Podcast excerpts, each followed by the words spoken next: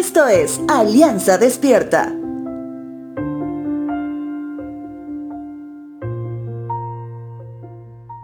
Creo que todos en casa anhelamos tener un lugar limpio donde pasar nuestros días, ¿verdad?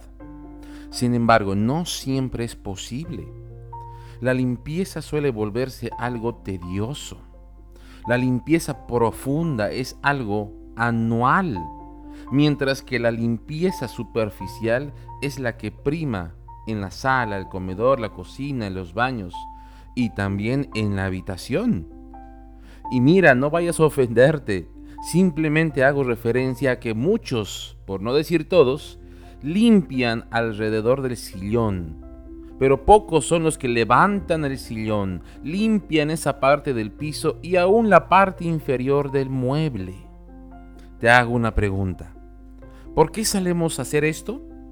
Bueno, una mezcla de la mala administración del tiempo tal vez, o simplemente es una costumbre no arraigada en nuestras vidas y solemos dar un grito de lo que se encuentra en la limpieza profunda anual o quinquenal.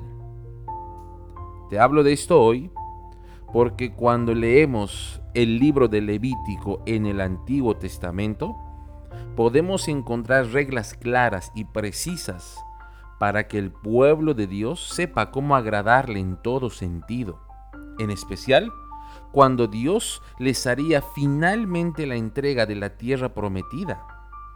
Dios quería que su pueblo sepa que la limpieza interna, la limpieza del alma, se vea reflejada en su limpieza externa y ésta le dé gloria a Dios. Levítico capítulo 14, versos 46 y 47 dice lo siguiente. Los que entren en la casa durante el tiempo de cuarentena quedarán ceremonialmente impuros hasta el anochecer. Y todos los que duerman o coman en la casa deberán lavar su ropa. En Canaán había la posibilidad de que las casas tengan una humedad extrema, humedad que manchaba seriamente todo.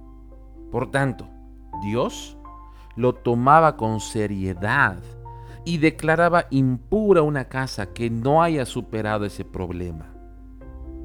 Cuán importante es ver la base de la enseñanza, un corazón limpio. Buscará siempre limpieza en todo sentido, aún en la externa. No se trata de ser temático con el cloro o la escoba. Es simplemente el reflejo de un corazón santo, puro y con poca mancha que busca lo mismo en su exterior. Busquemos ser puros en todo sentido para ser agradables a nuestro santo Dios.